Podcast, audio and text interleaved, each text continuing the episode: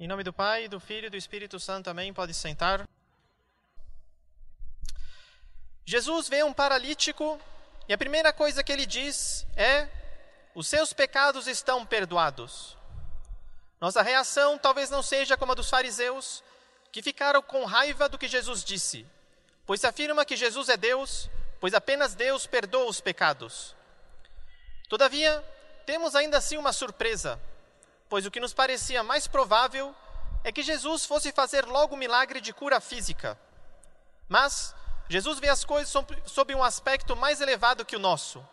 Jesus vê a paralisia sim, mas a paralisia espiritual daquele que estava à sua frente. A paralisia espiritual é algo presente não apenas no paralítico corporal, mas pode estar presente também em pessoas de boa saúde. E há graus de paralisia espiritual, como há também graus de paralisia corporal. A paralisia corporal consiste num defeito nos nervos que não enviam ou não recebem informações do cérebro.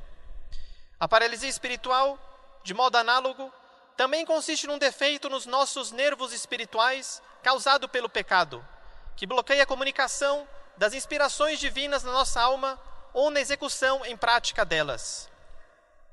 O pecado que causa paralisia é uma certa frieza e preguiça espiritual. Dito de outro modo, o paralítico espiritual é aquele que permanece no seu estado.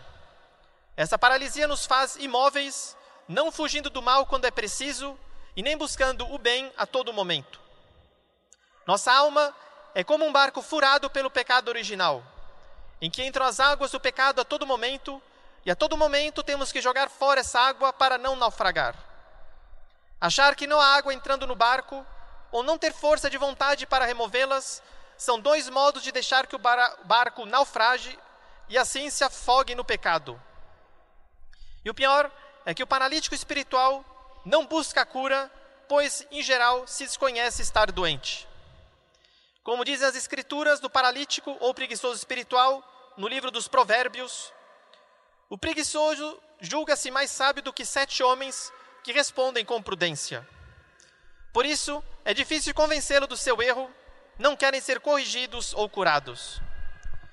Essa paralisia se origina de duas fontes: de uma bajuladora desculpa que criamos para os nossos pecados, dizendo, não é tão grave, todos temos nossos pecadinhos e assim por diante.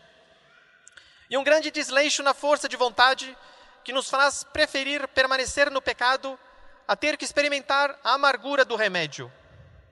Como diz o salmista, não sucumba meu coração em palavras maliciosas, buscando desculpa para os pecados.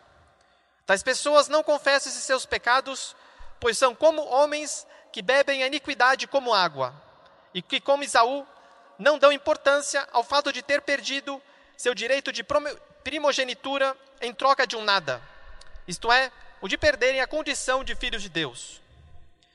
E a coisa piora se são preguiçosos em confessar seus pecados e em mudar de vida. Tais doentes devem meditar nas palavras do livro do Eclesiástico: Filho, pecaste, não o faças mais, mas ora pelas tuas faltas passadas para que te sejam perdoadas. Foge do pecado como se foge de uma serpente, porque se dela te aproximares, ela te morderá. Os pensamentos de Santo Agostinho, no momento da sua conversão, ilustram bem essa situação.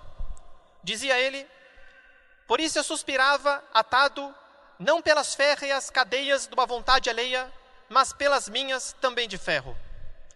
O inimigo dominava o meu querer e dele me forjava uma cadeia com que me apertava.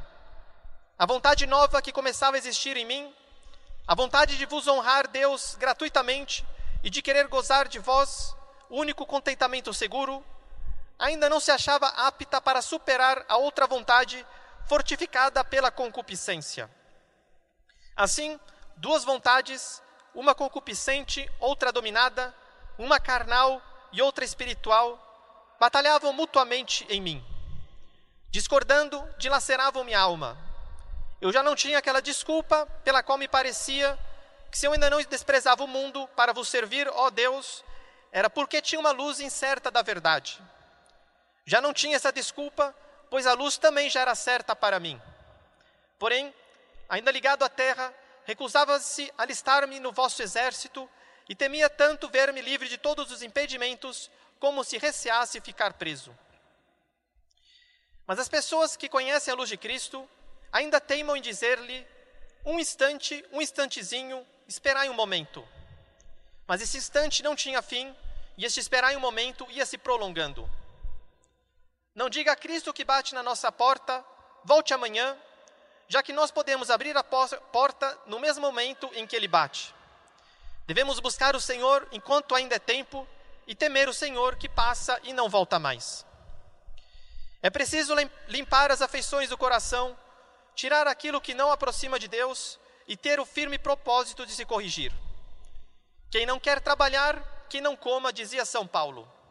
Quem não quer trabalhar para a própria salvação, que não coma então o pão celeste da missa. Não temamos de mudar de vida, pois não há o que temer do ponto de vista do fator externo, mas apenas internamente quanto à nossa teimosia e dureza de coração. Façamos um exame de consciência para analisarmos o que nos detém o passo. Qual afeto desordenado tenho por alguma criatura ou modo de ser? E como o frio é curado pelo calor, é o fogo da Eucaristia e da palavra de Deus que deve combater a nossa frieza espiritual. Mas no caso de um paralítico terminal, que não pode receber a Eucaristia por não estar minimamente disposto a ela, resta então meditar a morte e, sobretudo, o fogo do inferno, próprio para combater essa frieza letal. Pensando nas penas do, do inferno e do purgatório, quem não se esforçará de evitá-las, visto que ainda está no nosso poder? Esforcemos-nos por entrar então nessa porta estreita, mas sem pensarmos nas dificuldades que o demônio aumenta mais do que realmente são pois o jugo de nosso Senhor é suave e leve, para aqueles que generosamente fazem a sua vontade, mas, todavia, pesado para aqueles que não se dão totalmente a Ele. Em nome do Pai, do Filho e do Espírito Santo. Amém.